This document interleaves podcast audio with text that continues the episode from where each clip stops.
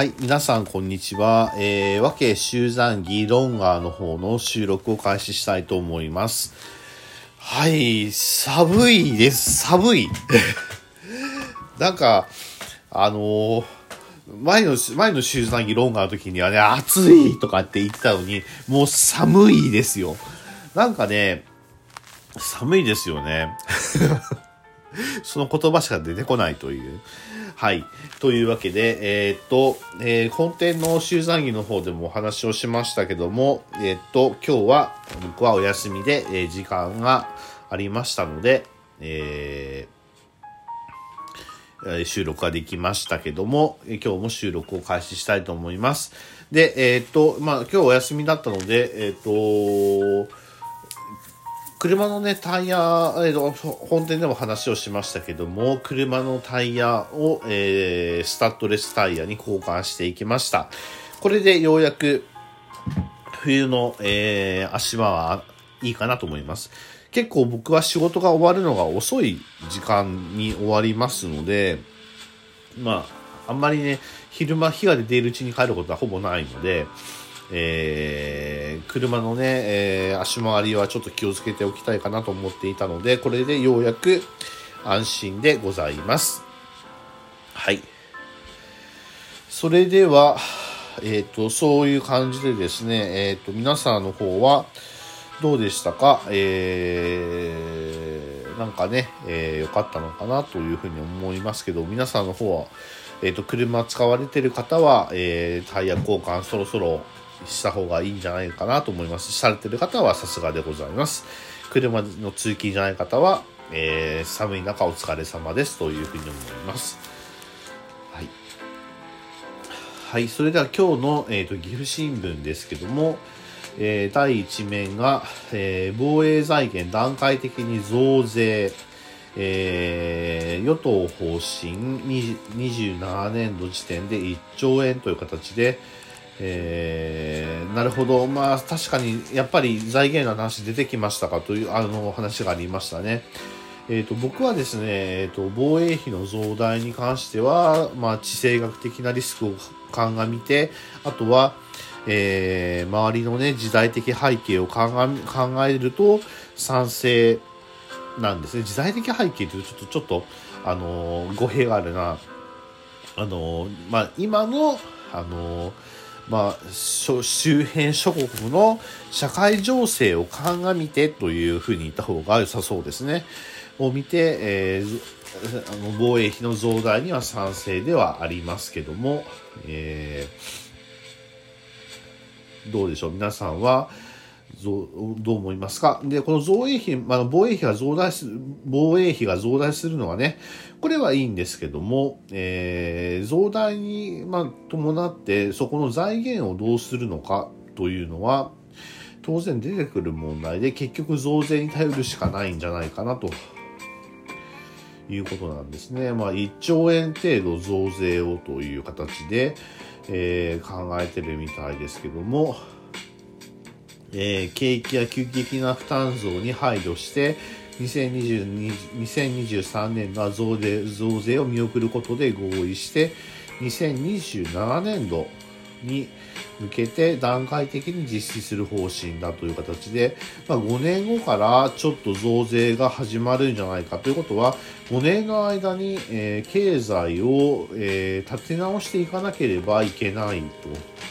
いうことなんですよね。その辺をどういうふうに考えているのかということが、えー、思われるところではあります。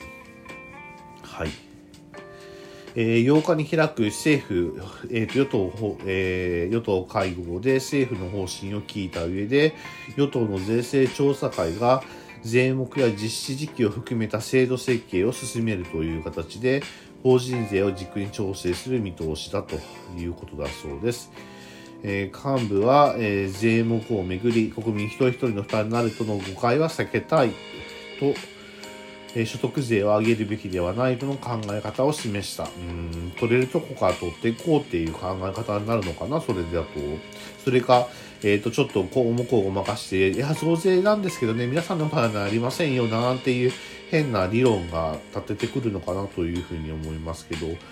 皆さんどう思いますか？はい。はい。えーと、あとは、えー、日本代表、えー、森保監督ら帰国という形で、ワールドカップのニュースですね。はい。えー、正々堂々と帰ってきてくださいという形です。あの、素晴らしかったというのがありますので、皆さんが、えー、ね、えー、まあ、えっ、ー、と、皆さん、同時で皆さんが、えー、ワールドカップのメンバーの皆さんが帰ってきて、え、それを出迎えたということでありましたけども、え、いいことだと思います。はい。あとは、救済法案、え、立民賛成へという形で、これ立憲民主党が、えー、要は、えー、霊感処方の関係のね、えー、ことに関して、えー、賛成するよと。まあ、要は旧統一教会の問題をめぐる被害者救済法への賛成を正式決定したということだそうですので、なるほどなというふうには思います。うんまあ、これはね、早く、あの、賛、賛、まあ、賛成、反対するってことはないと思うけど、まあ、中身の調整の問題ですよね。まあ、骨抜きになってはいけませんし、ザル法になってもいけませんし、実質的に、えー、運用が、まあ、される、ね、えー、法案であってほしいというふうに思いますので、そういった法案に対して、えーと、皆さんねあのよく真剣に考えてきた考えてこられた方がいいと思いますね、えー、たたくさんの議論をしてほしいと思います。はい。花餅作り、えー、新春の足音という形で、えー、飛騨地方の、えーと、これは別のニュースですね。飛騨地方の、えー、花餅えっ、ー、と、僕ね、昔、昔ですけど、花餅を作ったことがあるんですけど、花餅ってね、難しいんですよ。あのね、お餅って食べるとね、わかると思うんですけど、結構ベタベタするわけですよね。あれを手で取って、えっ、ー、と、木の枝につけるわけですよ。つけるんだけども、指にもくっつくし、木の枝にもくっつくし、なかなかね、えっ、ー、とね、うまいこといかないわけなんですよね。でもこの花餅ってね、えっ、ー、と、知らない人はぜひね、あの、ネットで検索とかしてほしいと思うんですけど、非常に綺麗なんですね。美しい。あの、冬のね、殺伐とした雰囲気の中、花餅を見るとですね、ああ、すごいな紅白のめでたい、あの、色が枝葉にあって、非常にですね、あのー、華やかな気持ちにさせてくれるという風ですね。はい。ですので、えー、花餅というのを知らなかったのであれば、ぜひですね、花餅を知っていただきたいかなというふうには思います。はい。あれなんか変なニュースが飛んできましたね。冬季五輪30年開催地、決定延期という形ですね。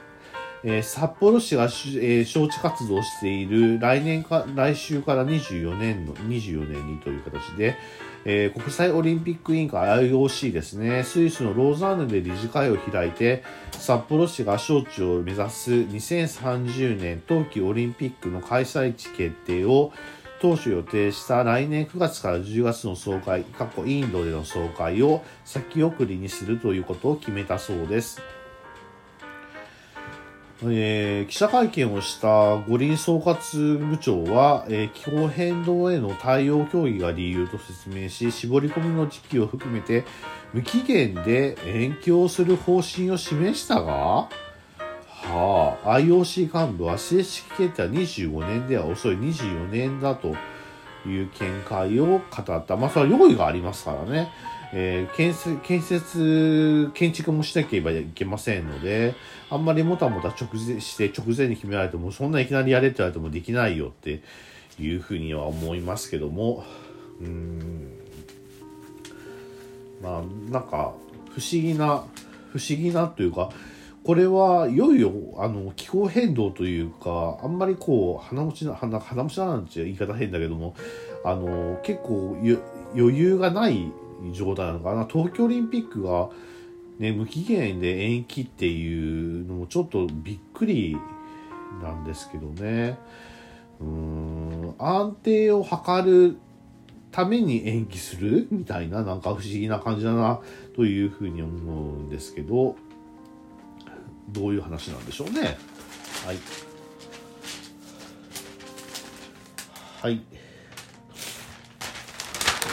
その他は、えー、インボイス導入で金子氏、えーと、連携対応という形で、金子俊平財財務、えー、財務政務官、まあめちゃくちゃ偉い人ですね。めちゃめちゃ偉い人が、えー、まあ衆議院議員第4区の7日に開催された、えー、衆院厚生労働委員会で、えー、立憲民主党の野間県議のシルバー人材センターのインボイス制度導入についての質問に、円滑な移行に向けて厚生労働省などの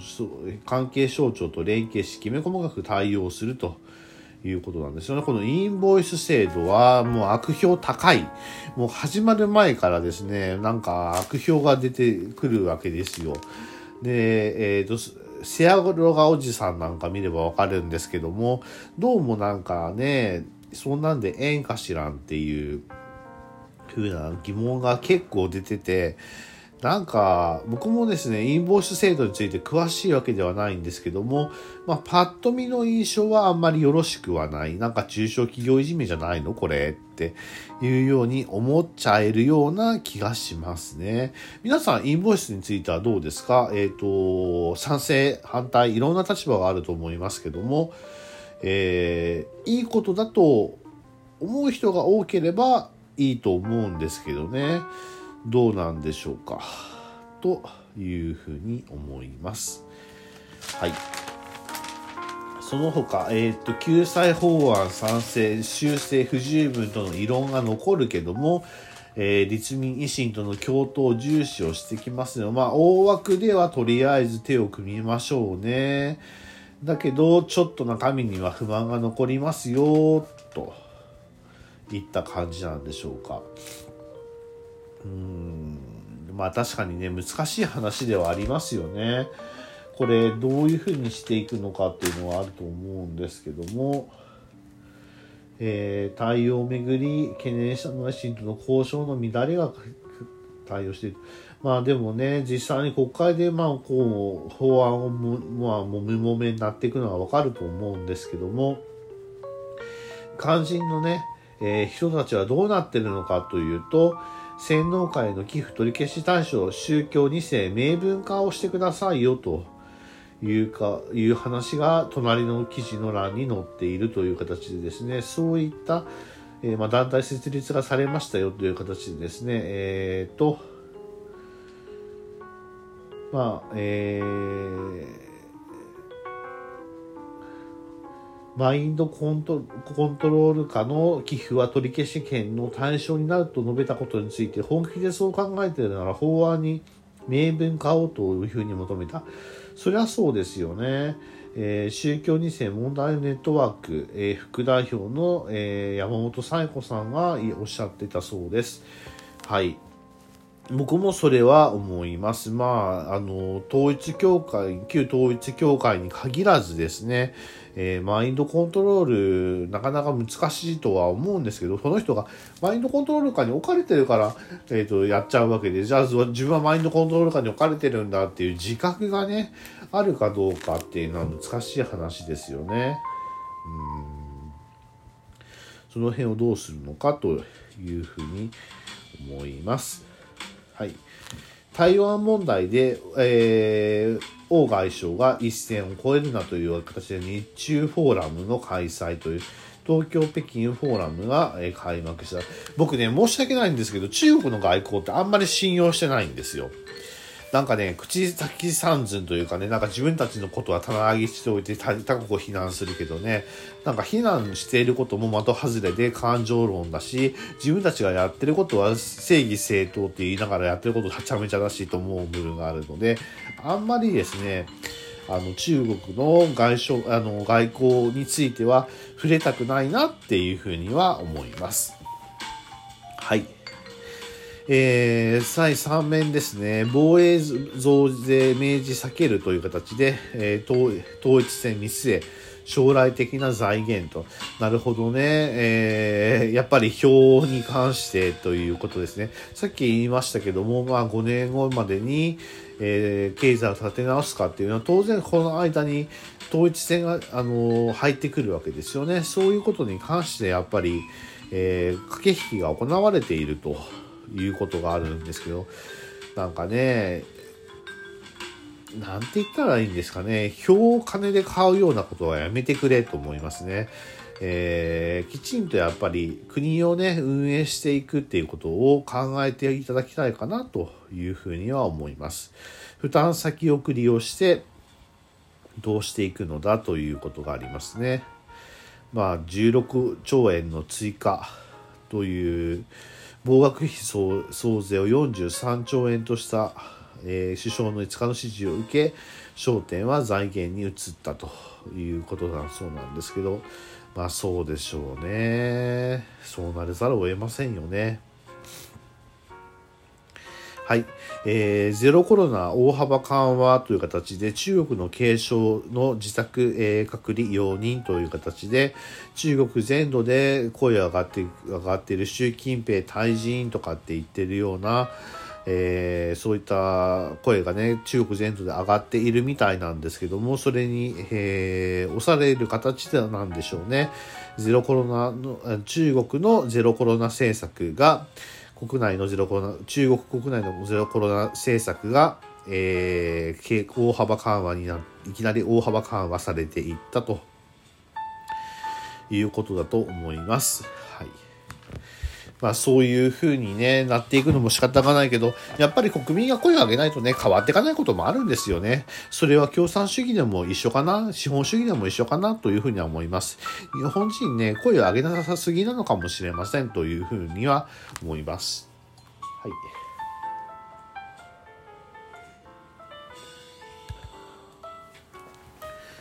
はい、えー、出産一時金50万円に増という形で、来年度から支援強化という形だそうです。政府は出産した人に、えー、原則42万円が公的医療保険から支払われる出産育児出産育児一時金について23年度から50万円程度に増やす方向に入ったということだそうですけども、まあそうですよね。これだけ出生率が低くなってしまったら、もともかく、えっ、ー、と、産んでいく子供を産んでくれっていうふうに言うしかないですよね。うんなかなかでもその財源もどうすんのっていう話もあって、結局金の問題かとなりますけど、まあ民主主義でもあるけど資本主義でもありますからね、まあともかく資本、資本金がないことにはね、なんともならないわけで、それをどういうふうにしていくのかっていうのはどこ、どこまで行ってもついてもある問題なんだなっていうふうには思います。ちょっと変わった写真が載っています。なんかね、あのガン、ガンダムみたいな写真って言い方変なんですけど、ちょっと、えっ、ー、と、近未来的なメカニックなデザインがあって、大阪万博へ新が新、えー、地下鉄車両を来春に導入という形だそうです。えー、東京メトロは、えー、正面がガラス張りの八角形という抽選を意識させるデザインが特徴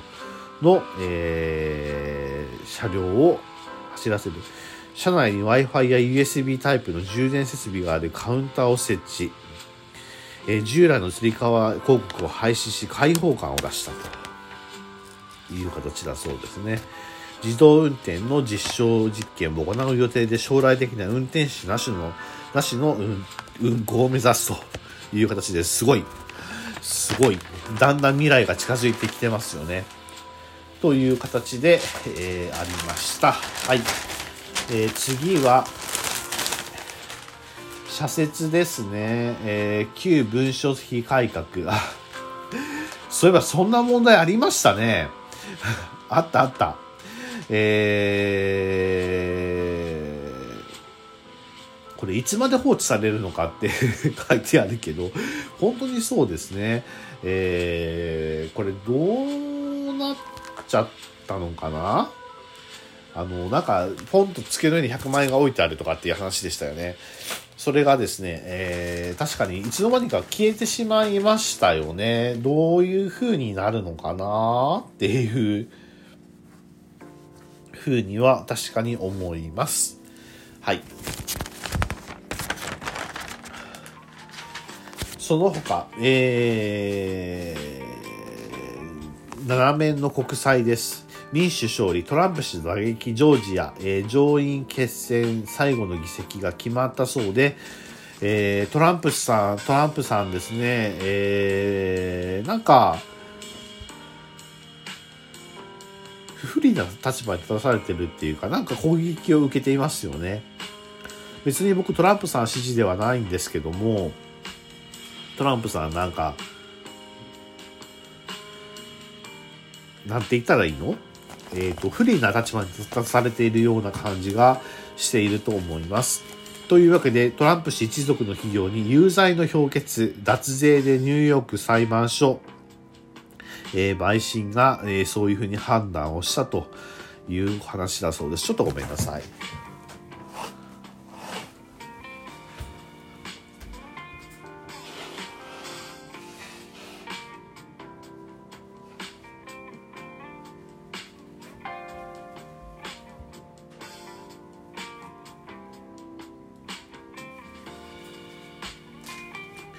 はい、はい、戻ってまいりました。すみません、失礼いたしました。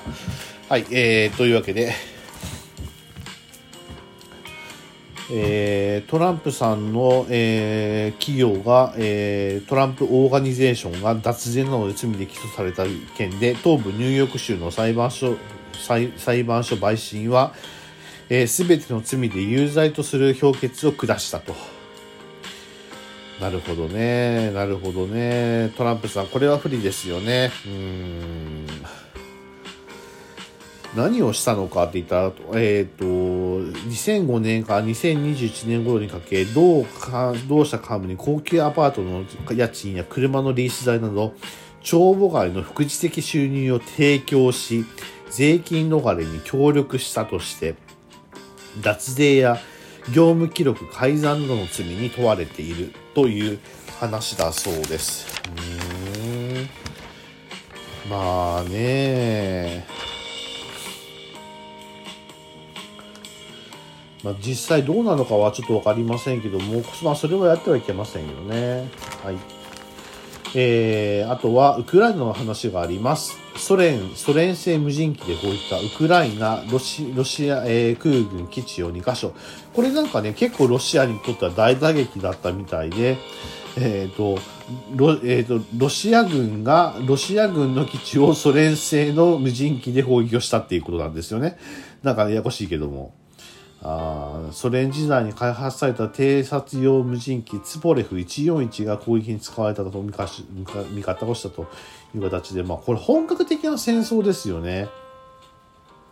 マジで本格的な戦争になってきていると、なっているんですけども、もうそろそろね、両方とも疲弊してきているはいるとは思うんですけども、ねもうロシアもね、もうとっとと諦めてごめんなさいって言って賠償すればいいと思うんですけど、いざ蘇らんロシア帝国の夢という、ね、そういうのがプーチンさんにありますからね。どうしたってこうしたって仕方がないというのはあるのかもしれませんけども、えー、どうかなというふうには思います。はい、えー、汚職で禁錮6年アルゼンチン副大統領に判決という形で南米アルゼンチンの裁判所は6日汚職の罪で、中道左派の、クリスタ・フェルナンデス副大統領に禁錮6年と終身終身の公職追放の判決をを言い渡したと。大統領を務めていた2007年から2015年に公共事業入札に不正関与してというふうな罪、まあ、どこの国でもね、こういうことってあると思うんですけど、まあ、不正関与はダメですよね。はい。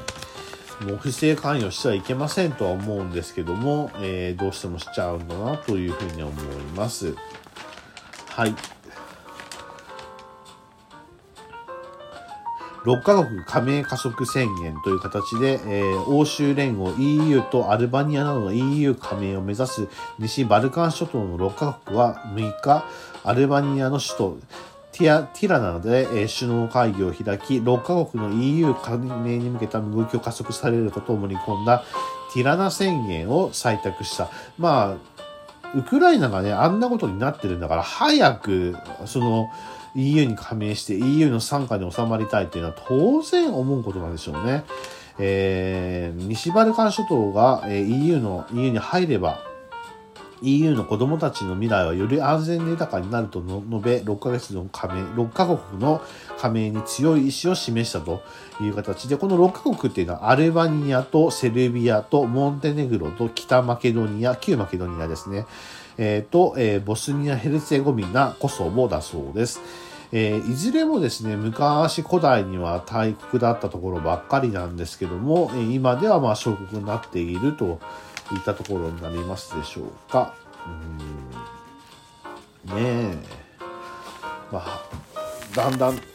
また帝国主義復活してくるのか、それともどうなっていくのか分かりませんけども、えー、まあ戦まあ、ともかくですね、もうウクライナとロシアの間の戦争っていうのは、もう非常にですね、EU に大、大衝撃を与えているんだな、衝撃が与えているんだなというのは、これを見ればよくわかりました。英国王に卵を投げ、20代の男を逮捕、暴行容疑で逮捕されましたよ。で、チャールズ国王に向かって卵を投げつけた疑いがあるって。そんなことをする。例えばですよ、日本でですね、天皇陛下に向けて卵を投げつけて、たとしますよね。もう絶対ですね、日本に住めないですね。そんなことはありえないっていうか、なんじゃそれってなりますよね。もう本当にそうなると思います。これがですね、やっぱり、えっ、ー、と、英国王室の性質の違いと日本の皇室の違いなのかなというふうには思いますけども、そして考えるとですね、英国、英国の、なんでイギリスの人ってそんなに自分の国の王室に向かって、えっ、ー、と、攻撃的な態度を取る人がいるのかっていうのが、ちょっといまいち僕の中で勉強不足でわからないことがあるんですよね。ちょっと不思議な感じがします。は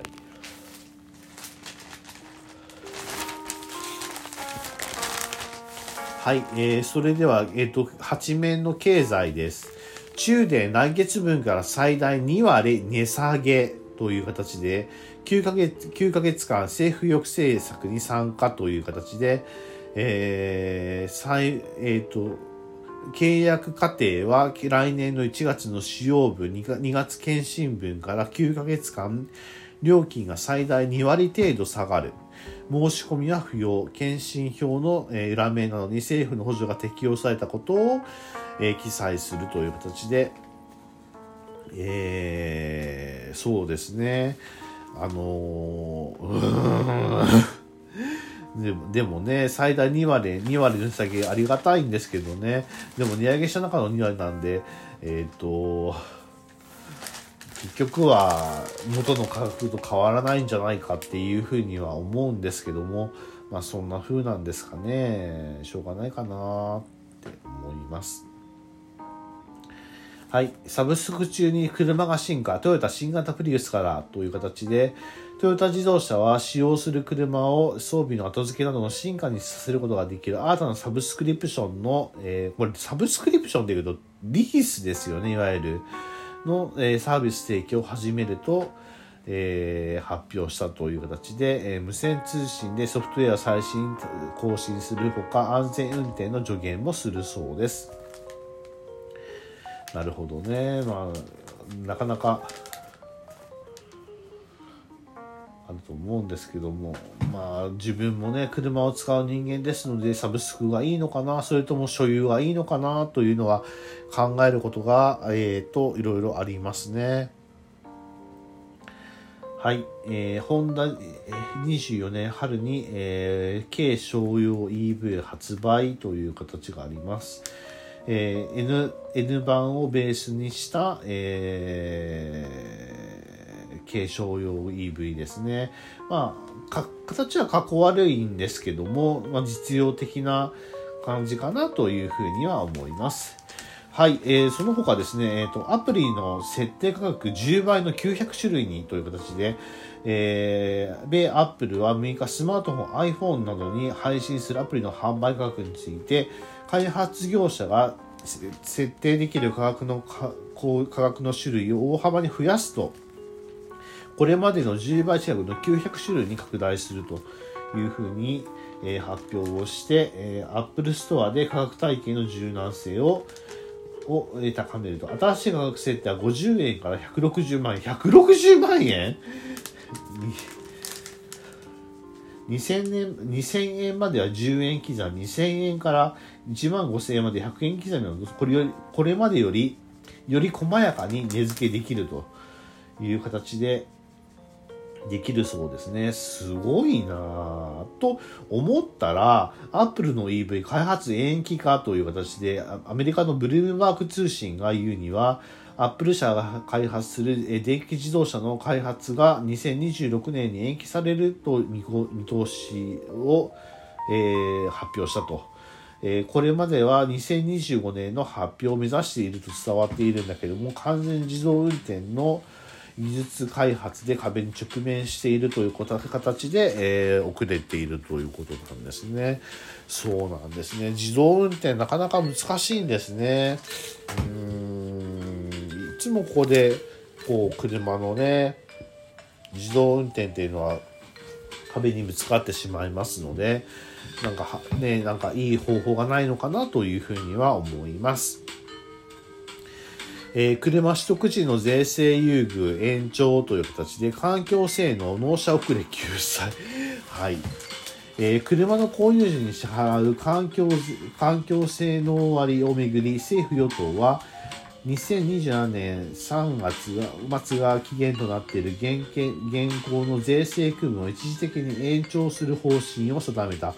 半導体不足で納車が遅れても環境性能が高い車であればこれまで通り税優遇税が受けられると。延長幅は数ヶ月を軸に調整をしており月内に詰めるという方針ですね。うん。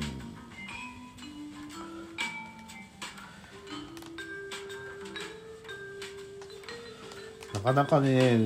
まあ、環境性能にめぐっては政府内で意見が割れていたという話があってねどうもねあのと、まあ、東京都に住んでると車を所有する車を所有して自分で運転することが少ないらしくて車のことに対してね非常に疎い政治家さんとかね非常に車に疎い官僚がね結構たくさんいるんじゃないかなというふうに僕は思うんですよ。でな頼むからね、あの日本の7割は田舎って言われている、7割、8割かな、田舎って言われている世界で、車で移動、車が移動手段の主な、えー、ものであるっていうのはですね、かなりの割合あると思うんですよ。バスやね、電車を使えばいいって言うけどね、バスは路線は決まってるし、電車はね、あの線路が決まっているんですよ。そこまで行くのに歩いて行ける距離かどうかっていうのを考えたらわかるように、田舎は広いんですよ。東京みたいに、えっ、ー、と、歩けばなんとかなるとかね、1分刻みでね、あの電車が来るなんてことはないんです。ありえないんです、それは。そういうことを考えた時に車っていうのは重要な足になるわけでそういった、えー、ものをですね潰すようなことをやめてほしいと思いますね。はいというわけで、そんなことを言っていると、経済の休面ですね。全国ガソリン6週ぶり上昇という形で、えー、経済産業省が7日発表した、えー、レギュラーガソリン1リットルの全国平均価格は、えー、前週調査と比べて50銭高い168円10銭だった。という形で、えー、岐阜県は40銭高い168円30銭だったという形で、確かにね、ガソリン高く、高いなっていうか、高止まりなんですよ。高すぎ。ガソリン本当に高すぎだと思いますね。なんとかしてよと思いますけども、このあたりですね、えー、どう考えているのかなというふうには思います。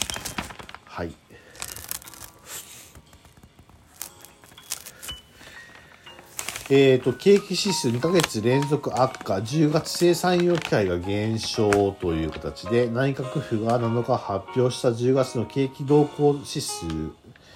が、えー、0.9ポイント低下の99.9だったという形だそうです。まあ確かに景気は悪くなっていると感じる人が多いということなんでしょうね。はい。というわけで、えー、性能版、県内版は省略して、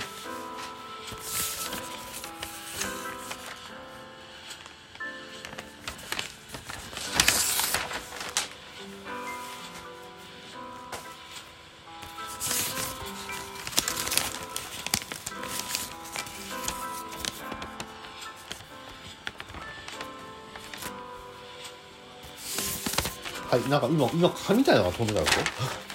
はい、えー、っと、スポーツ、スポーツ、えー、っと、スポーツ、うーん、スポーツ、ラジオ面、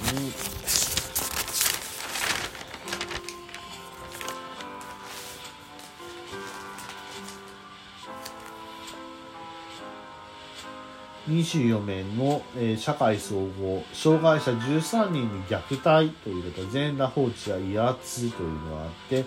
北海道の西横手の横手村の障害者施設、清流の里で、男性職員6人が入所者13人を全裸で長時間放置したり、部屋に閉じ込めたりしたことが、7日までに同や村の取材で分かった。なんでそういうことするのかなっていうふうには思いますけども、どうも教育現場には深い闇があるように思いますね。なんか悲しい話ですよね。そういう話、なくなればいいのになと思うんですけど。あとは、えっ、と、安倍晋三さんの、えー暗殺、暗殺の容疑者の山上容疑者母、教団優先で参加こず。という形でこれもどうかと思うんですよね。本当にね。ねなんかね悲しい話ですよ。これ本当に悲しい話ですよ。この2つとも。なんでこんな悲しい話が出てくるのかなというふうに思うんですけども。なんか社会の総合面には本当にこの社会のダークサイド。でそのダークサイドがね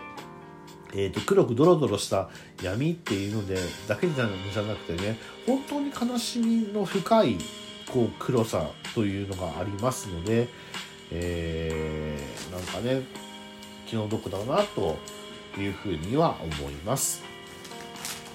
県内200な2700、200じゃないわ、2764人感染、4人死亡という形で、7日、えーで 6, 6, 日に6日に新たに2764人の新型コロナウイルス感染者を発表したという形で、高止まりですよね、というふうには思います。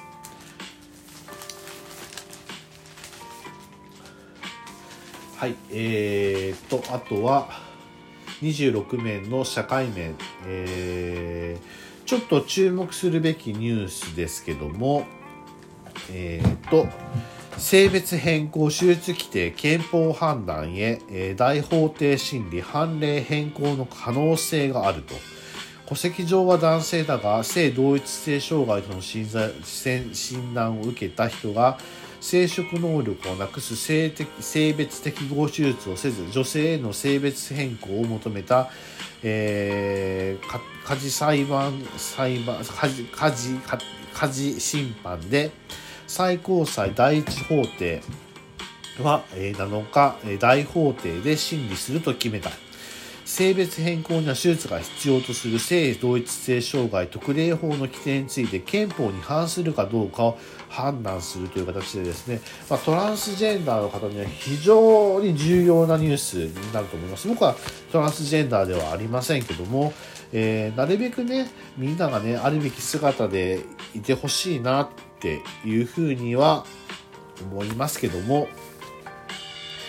そういうふうですね、えー申し立て人は手術要件は性同一性障害と診断されされたもののみに課される過大な負担で個人の尊重を定めた憲法13条に反するとしていると。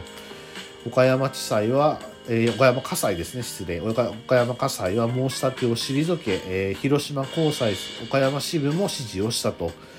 えーよこれね実際に今どうなってるのかっていうと、えー2004年に施行された性同一性障害特例法は生殖能力がないことや身体的特徴が似ていることを性別変更の要件としている。手術への抵抗から性別変更を躊躇するケースは少なくないとされ規定の是非はこれまでも議論になった。ということだそうですけども、えー19年の1月の、えー家事裁判の決定では現時点では合憲と初めての判断を示す一方、個人の制約の、えー、自由、個人の自由を制約する面があるなどとして、合憲かどうかは継続的な判断が、継続え、合憲かどうかは継続的な検討が必要と指摘したと。で裁判官4人一致全員4人全員一致の結論だったが、2人は補足意見で、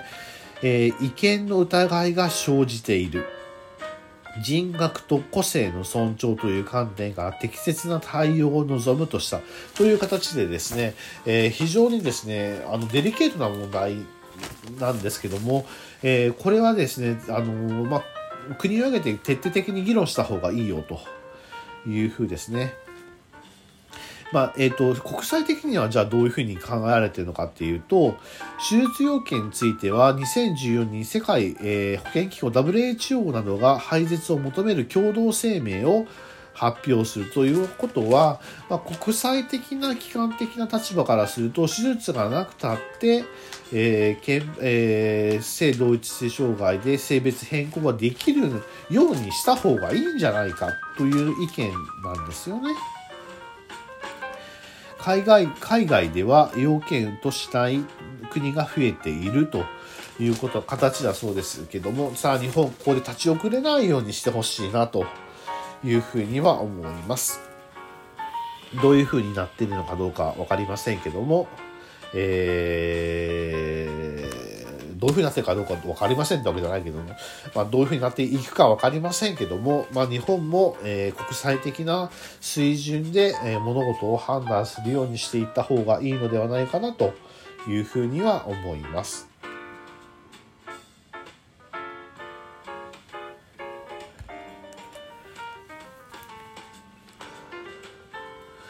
はい、えー、以上になりますけども、あとは、